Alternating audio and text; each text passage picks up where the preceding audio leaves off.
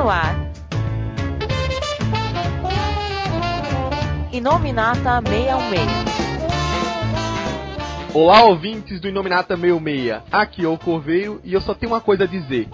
Sauron, você perdeu. Nós temos 10 anéis. Olá, ouvintes. Meu nome é Jefferson e eu não queria ver no cinema aquele que cujo dorso encosta no sol. Que é um pornô, que porra. É. Em carne e escamas. Não queria ver não. Olha, nós temos dois convidados hoje. Eu vou até deixar que eles se apresentem, já que eles já são da casa. Nihao Tenkinshi. Agora aperte a tecla SAP que fica ao lado inferior direito do player do podcast. Brincadeira, não tem nada disso não. O que eu disse foi: Olá, ouvintes. Aqui é Marcos Dark. Você tá tendo aula de mandarim, repare. Você vai ouvir um É, eu aproveitei tá para mandarim, verdade. Aqui, Ronaldo Mirage, da cronologia lógica Marvel. Nós vamos falar de um cara que não gosta muito de brincar de passanel, viu?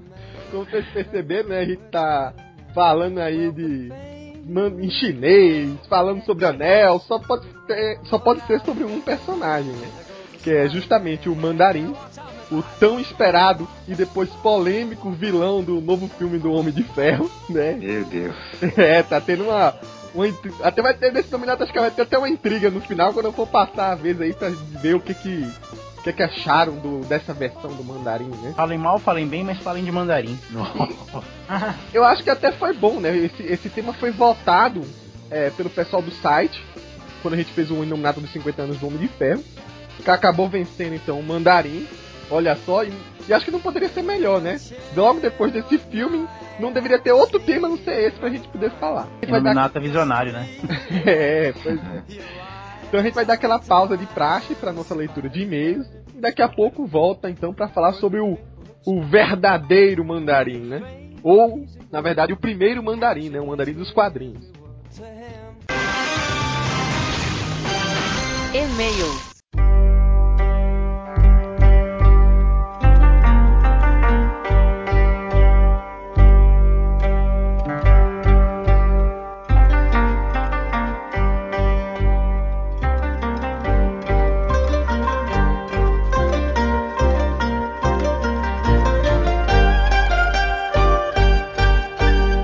Olá pessoal, estamos começando aqui mais uma leitura de e-mails de praxe, né? E dessa vez eu resolvi convidar o Marcos Dark, Eu. maior autoridade de Homem de Ferro.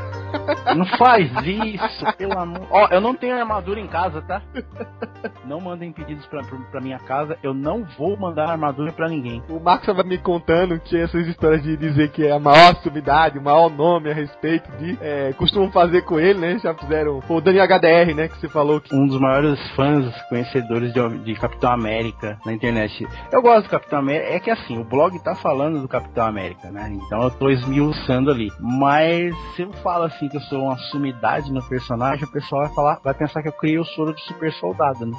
É, ou que você criou, né? É o Stan disfarçado. Bra- Ou que eu sou o Capitão América, né? Pois é. Quando eu conheci o Marcos, ele tava fazendo um blog sobre o Homem de Ferro. Só que ele acabou acab- é, adiantando todas as histórias, acabou de fazer todos os resumos de todas as histórias do Homem de Ferro. Aí agora tá com o Capitão América, já tinha feito do Thor. Enfim, vasculhe aí o, o blog dele que tá no link do podcast, que vocês vão, vão ver a ideia do trabalho que o Marcos tem. Lá vocês podem se perder à vontade. É, Mar é Marcos Wikipedia.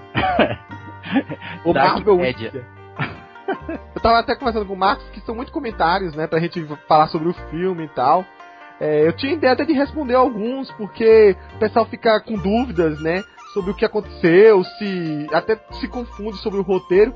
Dá vontade até de eu fazer uma listinha, né, de responder, pelo menos as minhas impressões de cada um desses problemas ou furos de roteiro que o pessoal vem apontando. Mas aí ia gerar um novo Inominata, eu realmente não tô com tempo pra isso. De vez em quando surge nos comentários, assim, me atrevo, né? Não querendo comprar briga com ninguém. E até aproveito pra dizer o seguinte, né? O Marcos tá de prova aí. Eu não estou, na verdade, é, querendo criar confusão com quem não gostou do filme. O pessoal tá já ficando com raiva. Tem pessoal que aparece assim, ó. Vou descurtir a página de vocês, ou não acesso mais esse blog. Cara, não é assim, né? A gente, na verdade, teve essa visão do filme, como outros sites por aí também tiveram outra visão, e a gente defende nosso ponto de vista. Pelo menos todo mundo que é do site hoje, que viu o filme, pelo menos gostou, e cada um vai dar sua opinião. Como você, leitor, vai dar sua opinião contra, a gente vai dar nossa opinião a favor. Mas que é tipo assim, a gente é fã também, tanto quanto vocês, né? Por aí tem fã que gostou e tem fã que não gostou, né? Por um acaso nós somos os fãs que gostaram, fazer o quê? É, não, não tem essa de eu estar tá querendo forçar ninguém, eu dizer assim, olha, eu tô vendo todas as suas explicações, eu vi seu podcast, eu vi isso, mas eu ainda não gostei, eu queria o mandarim. Ok, a gente entendeu isso. Mas eu tenho que defender que eu gostei do filme do jeito que ele tá. Ponto. É. E aí, Fato. deixando de lado esses comentários, que senão ia realmente deixar esse podcast com mais de 4 horas, eu resolvi ler e-mails que são bastante recentes com dúvidas sobre o filme. O primeiro eu vou ler todos, então, viu, Marcos? Não, tu é o ah. convidado da vez, eu não vou te forçar no chicote a ficar servindo de garo, é, garota de que lê e-mails do, do meio meia hoje, não. O primeiro é do Luiz Henrique, e ele coloca assim: Olá, tudo bem? Eu fui assistir o Homem de Ferro 3 pelo IMAX 3D legendado no Cinemark e percebi que algumas cenas dos trailers não apareceram no filme, como as falas do mandarim. Aí ele coloca a fala: Hoje é o primeiro dia do resto de sua vida. Você pode ter uma vida vazia ou uma morte significativa. Gostei da dublagem. É, pois é. Tentei fazer a voz de um chinês bravo, assim. Enfim. Bom, deixa pra lá. e aí ele fala: Vocês saberiam me dizer se esta versão é com cortes? Porque parece que não apareceu no filme que ele assistiu. O que, é que a gente pode não. dizer, Marcos? Eu também não é... vi essa frase no filme. Não, tipo assim, eu assisti por enquanto o filme uma vez, né? Então, assim, eu, eu vou no filme pra relaxar, curtir ali, eu não fico muito olhando esses detalhes, não. Agora que o Luiz Henrique comentou, realmente tem essa, essa frase no, no trailer, e eu não me lembro, em parte alguma, ela tá no filme. E eu, eu lembro que quando eu vi o trailer eu achei até um negócio meio clube da luta, né? Que tinha esse negócio de um monte de frase ali, subliminar, ou falando alguma coisa, e não entrava no filme. Agora, quanto à questão dela poder entrar, é bem possível, porque lembre-se que tem aquele lance lá daquela versão do filme pra China, né? Até. Que tem, tem muita, muita cena. Eu acho que é um filme que vai ter. Quando sair o DVD, vai ter muito extra, mas muito, muito mesmo. E é bem capaz de entrar isso daí, viu? É, é muito possível. Os caras não, não, não colocaram isso no trailer à toa, né? É, na verdade, Mas... o que acontece também é que muitas vezes caras gravam inúmeras coisas. E nem todas vão pro filme na parte final. Há uma edição de cenas em que eles encaixam, na verdade, aquelas que fazem uma junção melhor do filme, né? Pra contar aquela história. E as que não ficaram tão legais, ou as que ficaram muito extensas, e acaba aparecendo num DVD, num Blu-ray, pra pessoa ver a versão estendida, a versão que foi deletada e por aí vai. Eu acho que assim, é, eu, eu vejo, sempre vi o trailer como um, um, um teste teste com o público para ver eles sentirem, né? Como é que vai ser, como é que vai ser o clima. Então até quando eles falam assim, ah, esse aqui é o trailer, o trailer final, né? O, é, o último o trailer grandão lá que vai mostrar mais cena oficial. Eu acho que nem o trailer final é, é ele pode ocorrer cortes, porque no trailer final até a estreia do filme os caras podem sentir alguma coisa assim, não, isso aqui vamos tirar, vamos dar um jeito de tirar da edição final, porque o pessoal reclamou um pouquinho e tal. Ainda mais hoje com a internet, né? esse tipo de opinião chega mais no ouvido dos produtores mais rápido ainda. E especialmente nesse filme do Homem de Ferro 3, os trailers tiveram uma função fundamental, que é justamente criar aquela imagem do mandarim. Ou seja, exatamente. o filme não começou apenas quando você sentou no cinema e é, passou-se os comerciais, né? E deu aquele chamada da, da Disney, deu a chamada da Paramount, deu a chamada da Marvel e entrou o Homem de Ferro. O filme, na verdade, começou bem antes. O filme começou nos trailers, porque se você olhar direitinho, os trailers já são as mensagens do Mandarim querendo aterrorizar os Estados Unidos e querendo deixar você apreensivo e em choque. É, levando-se em conta que o trailer teve, esse trailer especificamente, ele teve a função de trollar um pouquinho o público, né? Pela expectativa. Você usa essa palavra, o pessoal fica com raiva ainda mais do filme. Ah, mas é. Tá, no Thor eu vou poder usar trollar, porque lá tem bastante troll, né? então, mas, mas assim, essa. A, é, Tá, vou usar de novo. Tá? Como, como, eles trollaram um pouquinho o público, eu acho que essa, essa frase mesmo, essa fala que o Luiz citou, ela faz parte da brincadeira, né? Então tem essa também, né? Que é justamente do mandarim, né?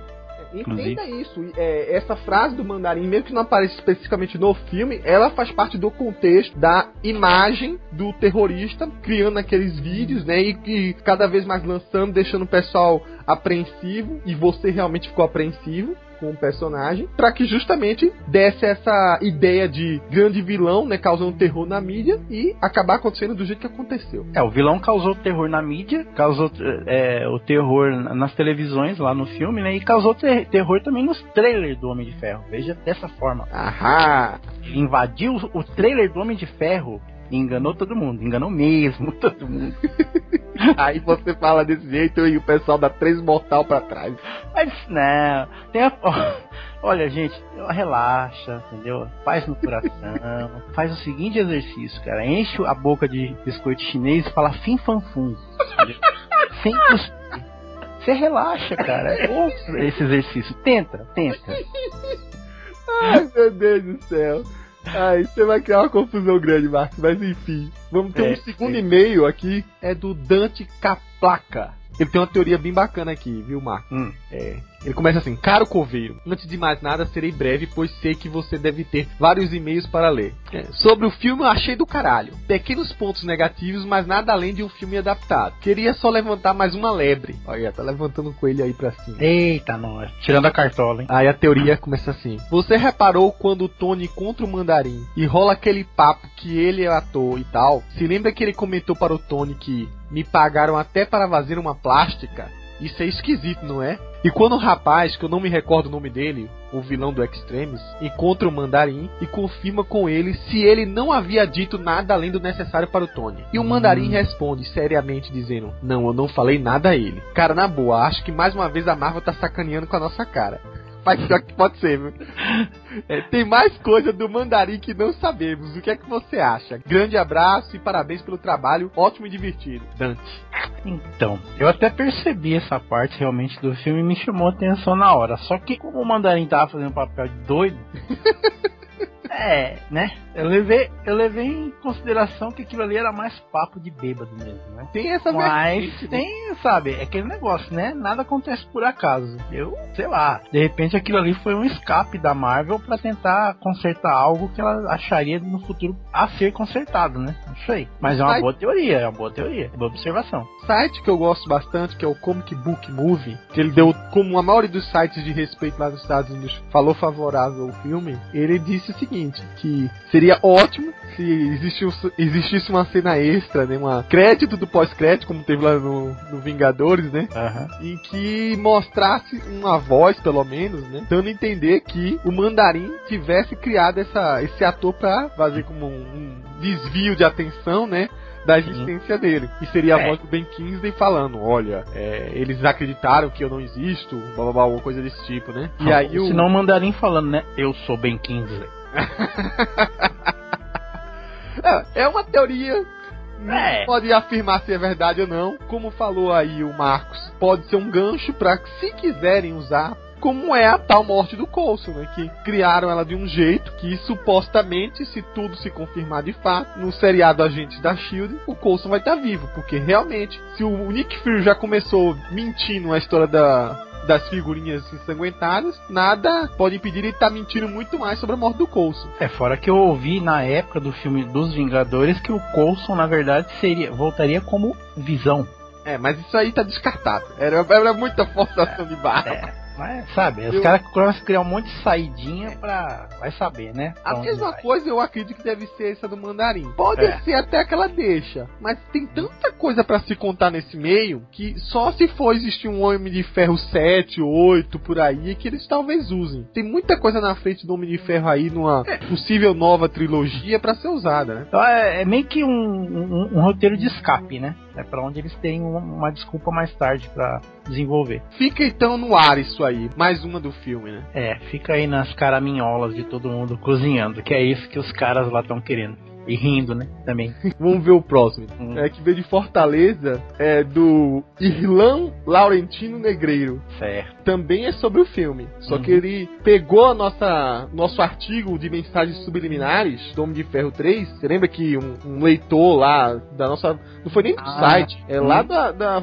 fanpage do Facebook. Ele mandou para mim os, as imagens E Aham. falou: olha, isso deve ser uma referência. Aí o cara, muito atenado, esse Irlan Laurentino Negreiro, e aí ele mandou o seguinte e-mail: Olá, equipe do Marvel 616. Sou Marvel maníaco como vocês. E todo dia dou um pulinho aqui no site e vi o post sobre mensagens subliminares dos próximos filmes em Homem de Ferro 3. Fiquei instigado a assistir o filme, pois modesta parte sou um bom em procurar e achar coisas escondidas que deveriam ou não estar lá. Erros de cenário, etc, etc, etc. Ou seja, o cara vai lá com, vai com a cadernetinha assim, né? Pra É. ver o erro e o furo. O cara tá Pesquisa. Pesquisa os quadrinhos de super-herói no, no Brasil aí e encontra o troféu Catapiolho. É, esse aí deve ter vencido bastante, né? Deve ter ser campeão, cara. Eu assisti nessa terça-feira, que foi 30 de abril, o filme do Vingador Dourado e me deparei com algumas coisas interessantes. Acho que alguém já deve ter comentado, ou vocês mesmos devem ter reparado. Vi as cenas que vocês comentaram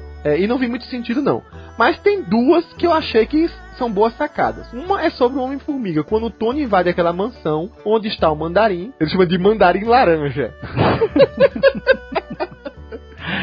Ai, entrar- ai, é, só piora, viu? E ao entrar no quarto dele, vimos algumas pinturas, mas bem na porta se vê uma pintura na parede de uma forma humanoide com um macacão e um capacete igual ao do Hank Pym. E tudo em preto e vermelho. Esse sim seria um easter egg digno de referência da fase 3 da Marvel. Nossa, eu não vi isso, eu tenho que ver esse filme de novo. O Irlan ele trabalha pra Marvel, cara. Ele quer fazer a gente de novo assistir o filme pra dar mais bilheteria e achar esses negócios. Não, eu vou ver agora. Pô, tem, tem um, o Hank Pym lá, não é possível, mas enfim. É, não é. É. Aí, ele continua. Teve um outro que eu notei, mas pode ser só paranoia minha. Quando o rap é arremessado pelo soldado que está alterado pelo Extremis, ele cai numa vidraça, eu acho, e bate numa mesa, enquanto todos correm e cartas de tarô voam com as estampas em suas costas de selos de magia. Bem destacados, um pentagrama e talvez alguns símbolos. Acho que pode ser algum indício de rumores do filme do Doutor Estranho. Ô senhora. Nossa, eu não vi isso. Saiu carta voando quando o rap caiu. Nem vi carta de tarô, sinceramente, cara. Será- Cara, Ah. Irlan, eu vou ver esse filme de novo. Cara, se tiver lá, toda vez que a gente tiver fa- falar alguma coisa de filme, tem que chamar esse cara, porque. Não, eu, eu já ia ver esse filme de novo, mas, cara, se eu Nossa, não achar essas cartas por uma terceira vez, não achar esse Homem-Formiga, bom, É. daqui a pouco a gente conversa, enfim. Ele termina meio assim. Também tem um outro, mas esse nem é digno de atenção. Aquele mega presente que o Tony dá a Pepper de Natal, é, ele diz que é um coelho, mas eu achei parecido com um cão. Nossa, um cão. É. E pelo tamanho, imaginei que poderia ser uma brincadeira a respeito do cão dos inumanos, o dentinho. Não, aí você for. Aí, aí, é, aí já tá indo. Ô, Irlan, eu, ó, eu, eu tava caindo direitinho até a parte da carta do Doutor Estranho, Irlan. Irlan, o que tinha na pipoca que você comeu? Na boa. Volta lá e pergunta: que manteiga é aquela? Que manteiga fosforescente é aquela da pipoca do cinema? E, olha, Aí ele continua assim, enfim, perdão qualquer coisa, só imagina. gostaria de colaborar com o trabalho de vocês e tornar ainda mais interessante o filme, que deve ter muitos outros spoilers. Não, deve ter muitos outros easter eggs, né? Também, né? É, enfim. Nem, nem easter egg, é ovo de codorna, né? Porque tá um- É, do jeito que tá indo, né? Hum. Aí ele termina assim, desde já agradeço a atenção de vocês e até mais. Olha, só tenho uma coisa a dizer. O Irlan é aquele tipo de cara que acha um homem-formiga em um palheiro, viu? Mas, Irlan, é, brincadeiras à parte, a gente adorou que você tenha visto esse esses detalhes do filme. Eu vou atrás pra ver se realmente essas coisas estão aí, viu? Vocês que vão ver o filme de novo, estão ouvindo o podcast, fica atento aí pra ver se pega não só esse macete, mas alguns outros. Vamos encerrar com essa leitura de e-mails do podcast do Mandarim, tudo sobre o filme, né? Mesmo se vocês mandarem novos e-mails aí, eu vou tentar evitar porque já foi polêmica demais. É, polêmico e eu queria avisar que eu contratei o Rap Hogan pra me defender, porque tá fogo, viu? Tá difícil. Agora só chegando com um crachá pra, junto do Marco. Finalmente, vamos começar lá a nossa discussão. E lembrando, se vocês quiserem mandar e-mails com perguntas, sugestões, dúvidas, qualquer coisa que vocês quiserem, é inominata.marvel66.com. Ou então, manda lá um, e-mail através do contato, preenche aquele formulário que a gente recebe do mesmo jeito, ok? Então, finalmente, partimos para falar do Homem de Dez Anéis.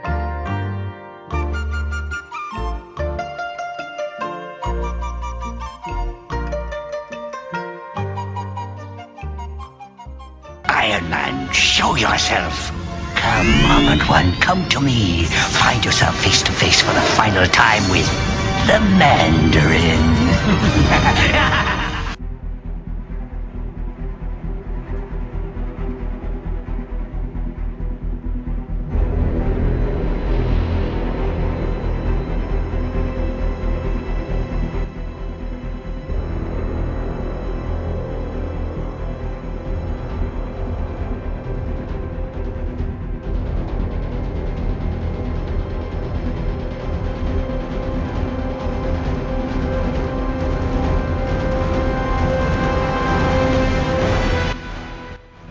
surgimento desse personagem né, aconteceu justamente um ano depois de surgir o Homem de Ferro na revista Tales of Suspense.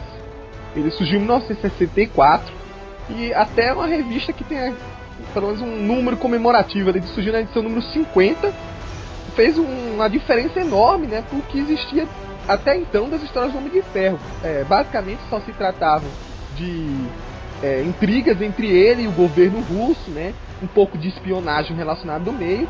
E a maioria dos seus vilões eram sempre outros personagens com armaduras, né? Tinha o Homem de Titânio, o, o Dínamo e outros personagens similares. E surgiu então esse personagem, né, de origem chinesa, que, claro, também tem sua veia na Guerra Fria, já que a China na época também era comunista, mas ele, ele acaba sendo uma grande novidade nas histórias, já que ele é, tem todo um arquétipo muito mais, vamos dizer assim, medieval, né, feudal, com aquela até aquela roupa meio esquisita, puxado pro verde e pro, pro rosa, né, nem roxo dessa vez que é uma tara que a Marvel tem é, em todos os seus vilões praticamente, né? Mais um, né? Mais um vilão com verde e rosa. Os, os adoradores da mangueira lá, de samba. Marcos, você não consegue adivinhar nenhuma explicação para isso, né? É, só, só se o cara da gráfica for muito daltônico, é a única explicação, cara. Eu tenho ainda a teoria da conspiração de que tinha um cara da Nations, né, antiga DC lá, que fazia essas presepadas. Dizia que tal cor não pode ser impressa desse jeito, tal cor não pode ser impressa daquele, só pra fazer essas macumbas aí. Ah, se bem que é o seguinte, né? Anos 60, psicodélico, nossa, mandarim verde, que legal. Essa também. Faz sentido, hein? Ó, oh, mandarim. Ele podia ter, ter tudo patrocinado pela Ida, mas não, acho que é.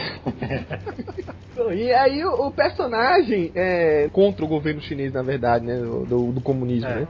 É, então, a gente falou que a maioria dos inimigos do Homem de Ferro eram da, da cortina vermelha, né? Aquele negócio lá do comunismo versus capitalismo americano. O Mandarim, ele era um cara que ele não era movido pelo governo, né? ele não era financiado pelo governo, não tinha nada a ver com, com com o governo chinês e ele era até uma força à parte dentro do país, querendo dominar o mundo, né? Mais um badass com planos malucos de dominação, né?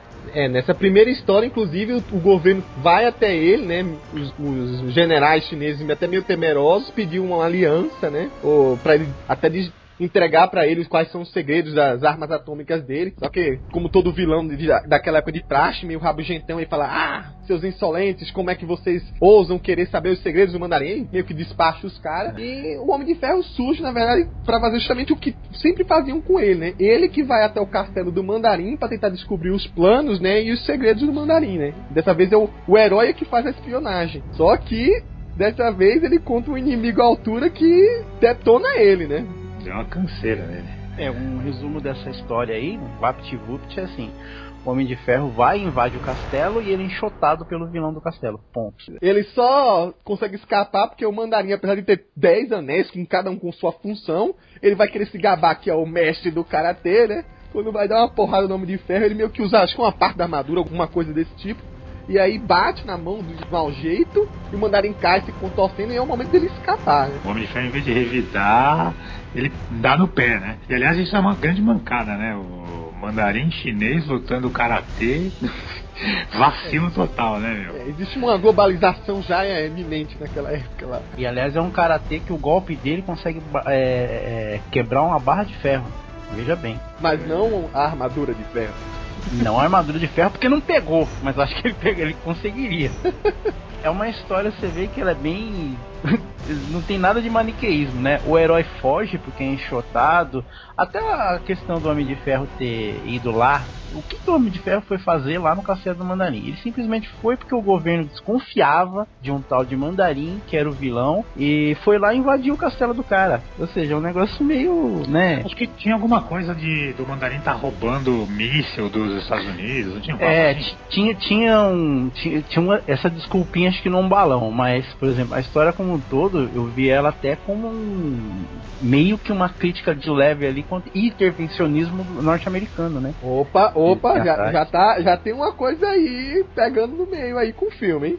É, mas, você vê? Você vê? Mas vamos deixar pra falar isso lá pro final. Você tem certeza que você vai falar isso no final, né? Vamos ver, vamos ver. Aproveitando uma coisa que o Mirage aí falou, ele era chinês, chinês, mas ele era, não, é, não compactuava com a, o comunismo chinês, com o governo vigente na época, né? Era uma força à parte. E tinha até um problema com o governo, né? Porque a origem do personagem, né? A infância do personagem, inclusive remete à Revolução Chinesa que deu origem ao comunismo, né? E essa origem é, inicial dele, na verdade, ela foi reformulada depois, mas o detalhe dela é o seguinte: o mandarim, a família dele, o pai dele era um cara rico lá na China. Eles, a família era descendente do Gengis Khan, tanto, tanto que o nome do o, nome assim mais usado do mandarim, apesar que é pouco citado nos quadrinhos, é Genikan. E ninguém mas... sabe qual é o verdadeiro nome do mandarim, né? ele já Não, usou ele... os três aí. É, já usou vários, tal. Esse é o mais usado, tá? Até até porque para puxar a questão da, da descendência do Gengis Khan, né? A mãe do mandarim, no entanto, ela era uma inglesa. E isso gerou o quê? Aquele negócio de preconceito, né? O pessoal fala assim, pô, mas o cara é, é, é um rico, o cara de representar a gente e tal, se apaixonou por uma estrangeira. Quando o mandarim nasceu, já nasceu aquele negócio de o pessoal torcer o nariz assim, falou assim, ó, criança maldita, né? Porque. Mestiço. Mestiço e tal. E meio que assim, né? Não, não pagaram a língua, né? Fizeram, falaram direitinho que ele era maldito, porque o pai do mandarim morreu esmagado por um, por um ídolo lá, caiu em cima dele de pedra, né? A mãe morreu de desgosto em seguida. Então aumentou mais ainda aquela mitologia em cima dele, que era a criança maldita. Ele foi criado pela tia e todo mundo olhava torto para ele, que aquela criança poderia ser o mal, que não sei o que, era o capeta em forma de guri, né? O que acontecia? Ele pegou, ele, ele cresceu dessa forma. Revoltadaço, né? Revoltadaço, porque veio a Revolução Comunista e aquele negócio da família ser rica acabou, porque o governo começou a cobrar impostos, impostos em cima. E ao mesmo tempo foi gasto muito assim para até a educação do próprio mandarim, né? Assim, o dinheiro, a fortuna ia, ia embora. Chegou um ponto que eles ficaram pobres. E a tia dele, como gostava do sistema antigo, óbvio, né? Porque ela estava no bem bom, tal. Ela começou, criou a criança ali para ter a raiva daquele sistema, né? Do, do, comunismo. Até que chegou ao ponto até que um dia que eles tiveram que sair da vila onde eles moravam, tão pobre que tava. Teve um papo até na, na história lá, acho que foi na Tales of Suspense 62, né? Que tem essa origem toda. Sim, aham. Uh -huh. Que a tia dele tentou, se não me engano, acho que matar ele quando ele era ainda bebê. Foi. E caiu um lustre, um negócio assim em cima da mão dela, machucou. Então aumentou ainda mais o misticismo de que ele era, era uma criança maldita mesmo. Né? Pois é, bicho não, não prestava mesmo, né? Bicho ruim. Bicho ruim mesmo. E a tia meio que também gastava uma nota pra dar, digamos assim, um treinamento, que seria esse treinamento de combatente, né? De, arte, de artes marciais. Uhum. E também conhecimento mais científico para ele, né? Que a princípio, quem olha o mandarim desse jeito, com esse, roupão verde e rosa, acha que ele é um místico, né? Um mago. Mas na verdade, boa parte do conhecimento dele é científico. Eu, eu acho, que, acho que a ideia era mostrar uma criança extremamente mimada, né? Porque assim, ó, me dá treinamento místico. Não. Então vou fazer caindo o ídolo em cima de você. Era mais ou menos isso. é melhor não brincar com o moleque que Nothing shall stand between the Mandarin and his destiny. É, ele ficou tão pobre, tão pobre, que ele não, não tinha mais onde morar e aí, depois da morte da tia dele, ele se bandeou para andar para um lugar onde nenhum ser humano tinha coragem de andar, que era o tal do Vale do. Bom, aí depende da tradução, né? Vale dos Espíritos é o original, mas tem outras traduções aqui no Brasil, se eu não me engano, né? Vale das Almas. É, é bem parecido, né? As traduções, na verdade. É. Eu já vi Vale dos Dragões. Agora imagina a comemoração quando ele saiu da vila, né? e aí é nesse tal Vale dos Dragões que ele encontra é, a grande fonte do poder dele, né? É uma nave em formato de dragão, inclusive, com um dragão, um esqueleto de dragão ao seu lado, que era da mesma raça do Fin Fan Fum, que era. Como é o nome da raça? Maclan? Maclan, como é que pronuncia isso? É Maclu, sei lá, Maclan, um negócio assim. É Maclu. É. é. O planeta, né? O planeta era Maclu, se não me Maclu, é. Maclu. E a raça? Aí você pegou, hein? Aí pegou, hein? A raça dos dragão com bermuda. É, Macluniano, vamos lá. Macluniano, coisa assim. é. Bom, e aí, é, é dentro da nave, né? Ele encontra esses 10 anéis, além de todo aquele aparato científico alienígena novo, à mercê dele, e que eles, digamos assim, de posse desse poder, se tornam um grande ser, né, capaz de oprimir as outras tribos, né, agora ele tinha poder para isso, e começa a dominar o local e a causar o terror. E é assim que começa o grande domínio do mandarim sobre parte da China. É, inclusive é, é engraçado assim, ele, ele, o império do mandarim se tornou uma espécie de Vaticano dentro da China, né, porque era uma coisa à parte. Ele não, ele não se metia com o governo chinês E o governo chinês também não se metia dentro do império deles, temiam entrar ali no castelo do mandarim sequer para pedir ajuda. É, Tinham medo dele, né? O medo é qua, assim, quase viam ele como um inimigo mesmo, lá dentro do, do país. É engraçado que, assim, anteriormente, nas outras histórias do Homem de Ferro, esse padrão de vilão é- era meio comum, né? Porque, por exemplo, os vilões vindo da Rússia, geralmente era o, era o cara que ficou muito forte, virou muito sanguinário dentro da Rússia, um militar, e ele foi exilado para um local, num posto militar, onde os russos não teriam mais problema com ele. Só que o Mandarim continuou, né? Ele, ele seguiu esse mesmo padrão, mas acabou se tornando um dos principais, o principal vilão do Homem de Ferro. Sem contar o tempo que ele ficou estudando toda a tecnologia lá que estava envolvida naquela, naquela nave espacial, conhecendo os poderes dos anéis, tal. Foi quando ele é, começou a ganhar todo aquele, aquele conhecimento além da, da, da parte científica, né? Por isso que ele está um pouco um degrau acima dos vilões e até do próprio comunismo, né? Só que tem uma coisa. Essa é a história oficial até então, né? Que a gente levava em consideração. Só que Matt Fraction, olha só, de novo você, Matt Fraction, resolveu recontar a origem dele, ou na verdade propor uma nova ideia pra origem. Você vai ter que ver qual você considera. Ele fez isso no manual do Invisível Homem de Ferro. Eu não tenho certeza qual o ano que foi publicado. Não saiu no Brasil, pelo menos eu não tive notícia recente dela. Se não me engano, foi na Invencível Homem de Ferro, né? Invincible Iron Man. Isso, mas não Anual. saiu no Brasil, né? Não, eu se não me engano, não saiu no Brasil, não. Não, é, vamos não me ver se lembro a Panini se mexe aí, né? Já que. Até porque essa revista é de 2010, se não me engano, viu, Coelho? É bem, é bem recente. Panini ainda não trouxe pra cá, não. É, Tava ela já hora já, ter né? trazido. Bom, né? aliás, um bom momento, né? Você já leu? Não, não li, não li. Então, só pra vocês terem ideia, o que, que ele propõe, né? É um- É um. ele, na verdade, é um, a- um parecido com- até com uma, uma recente origem do Deadpool, que o Deadpool propõe pra um escritor, né? De cinema fazer a história da vida dele, só que ele quer encaixar as informações. É uma história mais ou menos similar, que o Mandarim tem acesso a um desses é, diretores ou escritores de cinema, e ele quer que o, ele conte a história do Mandarim, né? Que pro mundo saber e bababá. Curiosamente, o diretor começa a descobrir que aquelas fotos da origem clássica do Mandarim não, são, não chegou a bater bastante, não. E aí, só pra ler uma coisinha que eu tô vendo aqui, né? Uma tradução rápida, o diretor começa a ver que o Mandarim, na verdade, pode ser filho de uma prostituta que era viciada em ópio. E aí chega né? Que acabou descobrindo realmente esse- esses poderes do caso numa nave alienígena. Só que em vez de o monstro, na verdade, tá morto, o mandarim matou o bicho. E aí. Depois que matou ele, tomou o, o poder dos anéis. E aí começou a grande guerra dele contra o governo chinês para começar a tomar as tribos locais. né? Então tem umas diferençazinhas que colocam o, o moleque, na verdade, com uma história menos nobre né, e ainda mais maldita, pra você ter uma ideia. Violento isso aí, hein? Eu acho que o moleque ser um filho da prostituta foi alguém lá da vila que ele não gostava que escreveu, reescreveu a história dele, na boa. Bom, mas isso aí, na verdade, é, é digamos uma versão repaginada, talvez até pra tirar um pouco romantismo. é, da né? inocência da, da história antiga. Só que aí talvez o Matt Fraction tenha acabado deixando ele pior, né? né, Um vilão ainda pior do que já era. Vai, vocês estão reclamando do filme aí, ó. Tá vendo? O padrinho também faz dessas de vez em quando.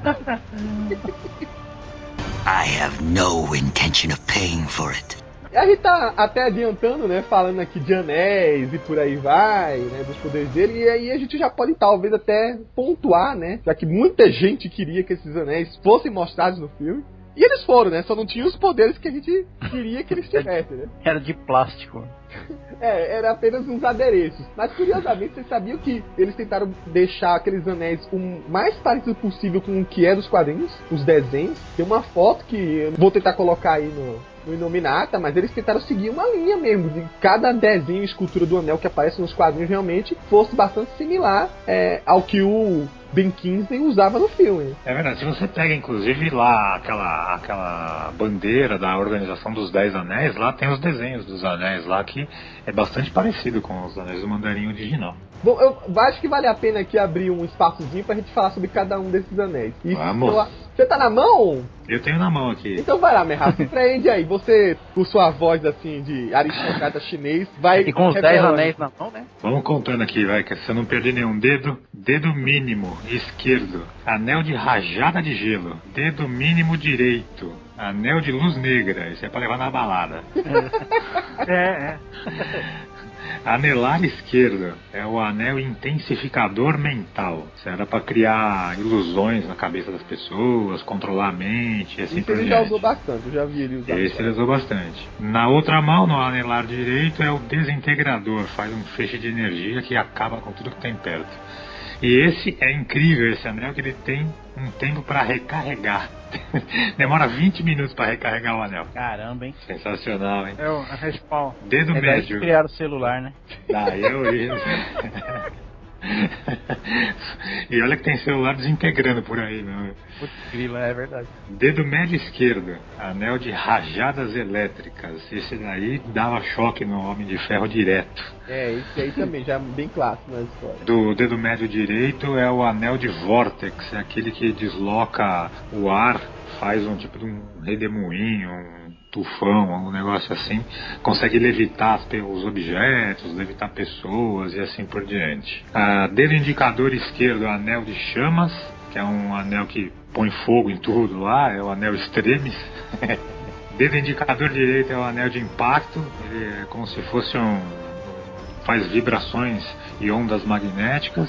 E os anéis de polegar é um anel de luz branca que faz explosões de luz, cega o- os adversários, ajuda a tirar foto com flash e por aí afora. Toda vez que ele dava um joinha, disparava, né? é isso aí. Ó, o, os anéis do mandarim tá entre o bate-cinto e a mochila do gato férico. É verdade. E o último do polegar direito é um anel reorganizador, tá escrito aqui. Tem, ele Esse é bom, reorganiza. pensando aqui em casa.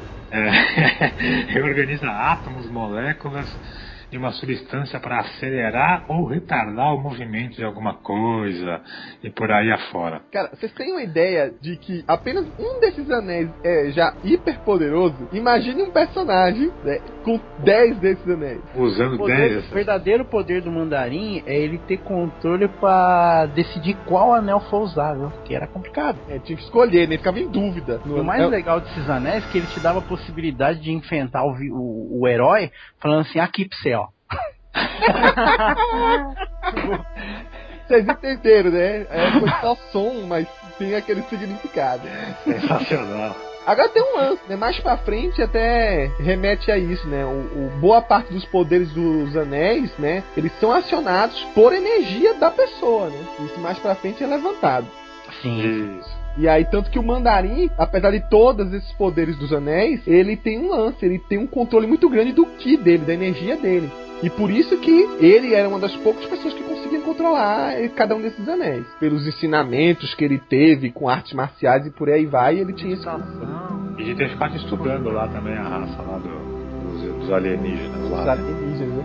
É, ele- tanto que ele ficou tempo suficiente lá na nave, ele, ficou- ele soube todos, su- tudo sobre os alienígenas lá, né? Quase tudo, né? Mais pra frente a gente vai saber disso daí. Durante o decorrer das histórias dele, a gente vê que ele fazia uso de outros artefatos, só que alguns são bem é, comuns nas histórias dele. Por exemplo, ele sempre tinha um mecanismo teleportador nas histórias, em que ele podia aparecer, desaparecer e também mandar as outras pessoas pra longe. né? Sim, ele usou bastante isso no começo. Tinha que ser isso ou um jatinho pra um vilão sumir na história, né?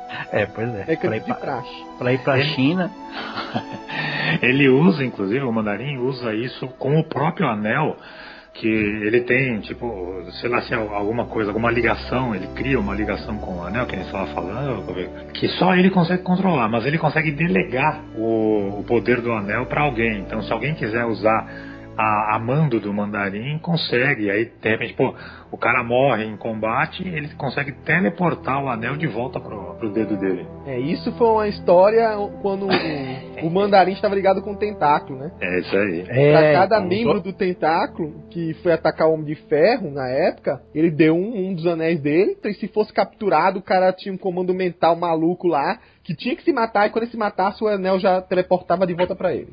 É, Exatamente. inclusive o nome, o nome original do tentáculo é The Hand, a mão. É, ó, totalmente ligado aí, né? As mãos Sim. do mandarim. Cada, O cada mandarim. assassino do tentáculo era um dedo. Caramba, eu não tinha feito essa associação até hoje, cara. Juro por Deus. É, Será tá- que os polegares eram dois anões? Como é que é? Será que os polegares eram dois anões assassinos?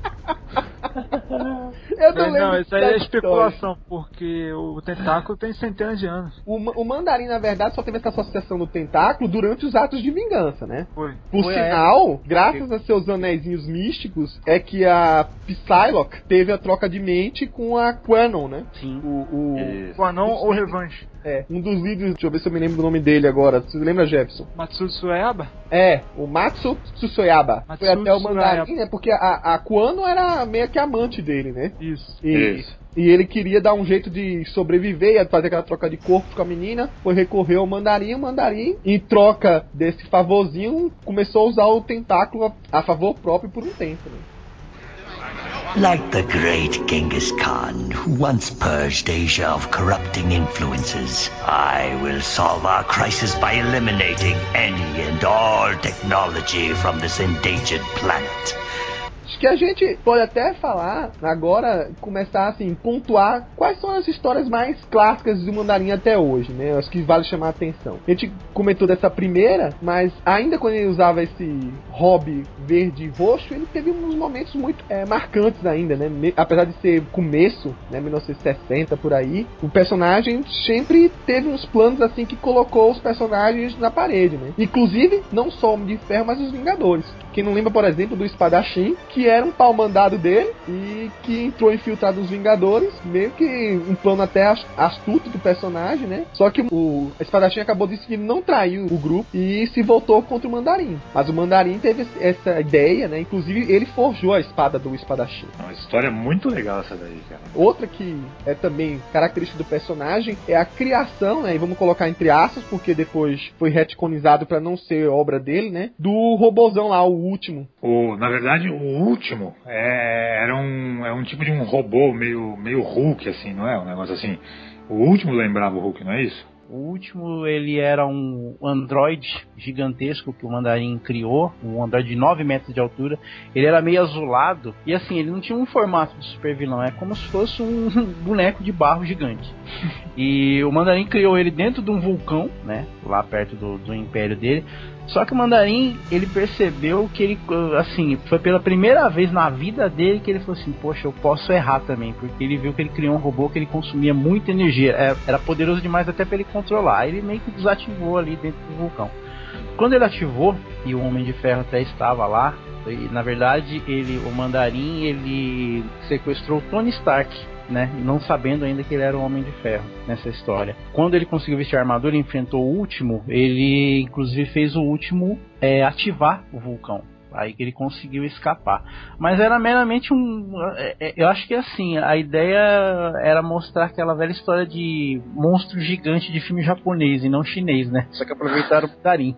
A ideia era mais ou menos um monstrão gigante. Porque foi o primeiro gigante que o Homem de enfrentou. Teve um retcon, né? Dizendo que ele, na verdade, era um- uma super máquina alienígena né, que foi mandada pra Terra, aquela máquina de destruição em massa. Só que parece que os, os criadores dele morreram e o bicho ficou meio que dormente naquele vulcão. Aí o Mandarim, né? Mais uma vez só se aproveitou lá, conseguiu, com a sagacidade dele, é, reprogramar o bicho pra trabalhar pra ele. Só que aí depois realmente ele atacou não só o Homem de Ferro, também teve um. Atacou os Vingadores em outro momento. E, e aí virou um personagem, como todo personagem do universo Marvel, que sai atacando todo mundo em algum momento, né? É. O último, ele, ele tá naquela linha de robôs que não fazem muita coisa, né? É só um robô gigantesco que os outros enfrentam. Tipo o Android lá do Pensador Louco, aquele rolinho vermelho. Ele, ele, ele não é assim exatamente um vilão, ele é quase um objeto controlado ali. O último que foi usado, que eu vi, foi na Peraíma agora, nos Estados Vingadores. Faz uma aparição especial. E É, tava sendo é controlado mais- pela Ima. Olha lá, olha lá, aí Ó. de novo.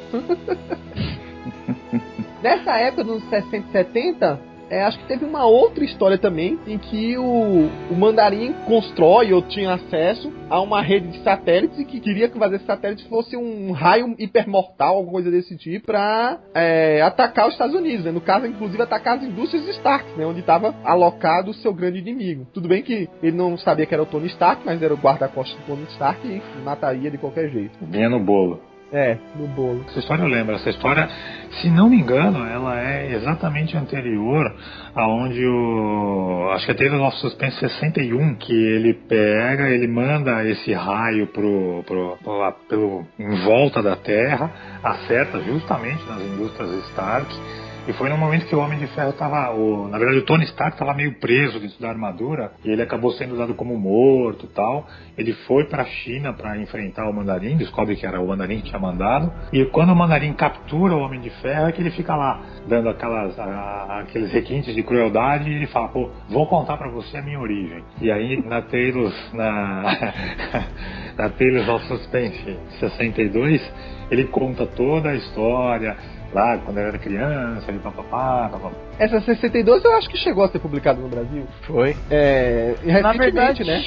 Ela deve é- estar nessa biblioteca histórica do. É, não, na Homem de verdade é. Ela não foi no, no começo das histórias do Homem de Ferro, não. Ela foi na, acho que na biblioteca histórica mesmo. da biblioteca histórica, se eu não me engano, deve estar na segunda, inclusive. Tá na segunda, na exatamente. segunda. É, se eu não me engano, a, a primeira aparição do Mandarim que, em, em revista no Brasil foi justamente com a história do último que a gente falou. E não com a origem dele. Não com a primeira aparição dele, quer dizer.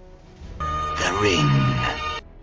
Ah, dos anos 60, 70, para quem, pra quem gosta de cronologia, né? Não é de lá, mas ele faz uma amarração, é um retcon, e faz uma amarração com essas primeiras histórias do, do, do Mandarim. É uma, uma coleção que saiu em 2007 lá fora, não sei se veio aqui para o Brasil, chama Enter the Mandarin. Cara, é muito legal. Ele reconta a origem do. As primeiras histórias, na verdade não é a origem, são as primeiras histórias do Mandarim lá na, na Tale 50, é, e ele vai traçando os paralelos, só dando um exemplo rapidinho, né?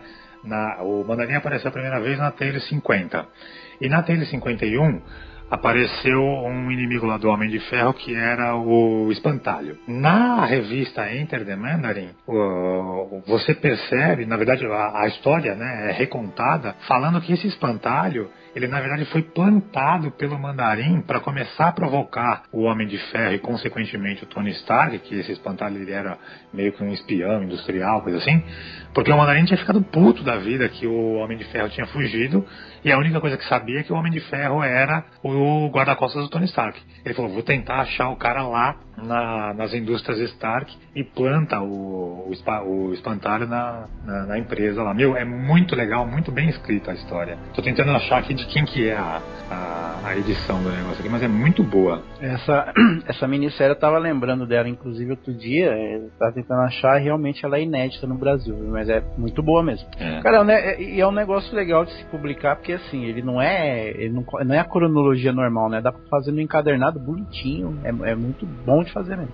É, é uma história que dá pra contar sozinha. É, não precisa. É um, é retcon, né? Na É, é um retcon que ele, ele conta sozinho. Por um tempo, o Mandarim chegou a desencanar do Homem de Ferro e começou a perseguir o Hulk. Coitado. Foi algumas edições, mas ele inclusive se associou com o Homem-Areia pra isso. Só que aí o, o Hulk foi lá e, e deu aquela castigada básica, né? destruiu a, a base do Mandarim, que na época era no deserto de Gobi. O que o Mandarim pensava, né? Ô Hulk, meu amigo, eu visto verde, você é verde também. Eu, eu não lembro qual era a motivação do Mandarim pra seguir o Hulk, se ele queria controlar a besta fera ou qualquer coisa desse tipo. É, não, é.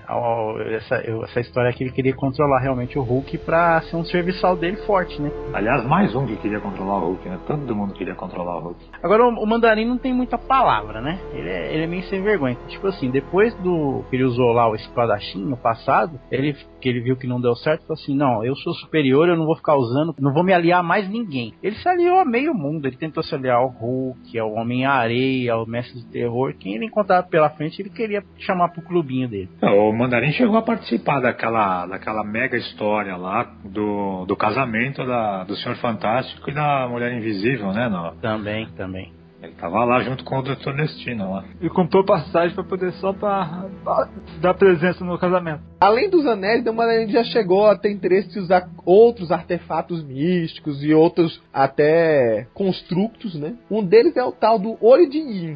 É, é um, é uma primeira vez que o Mandarim apela pro, mais pro lado místico do que pro lado tecnológico da coisa. Essa orbe, vamos dizer assim, ela foi criada por antigos é, feiticeiros chineses, é, só que estava meio que perdida, e ele até meio que quis manipular os inumanos para tentar encontrar isso, já que eles naquela época estavam residindo no Tibete, né, naquela cidade lá na Atlan que estava naquela época na montanha, né, escondida. Só que no, no- no meio do caminho o, Raio Negro descobriu as intenções dele e não só é, impediu ele de de pegar essa orbe, como também o Raio Negro, né? Assim, que descobriu dos planos dele, derrotou ele e arrancou os anéis dele e escondeu.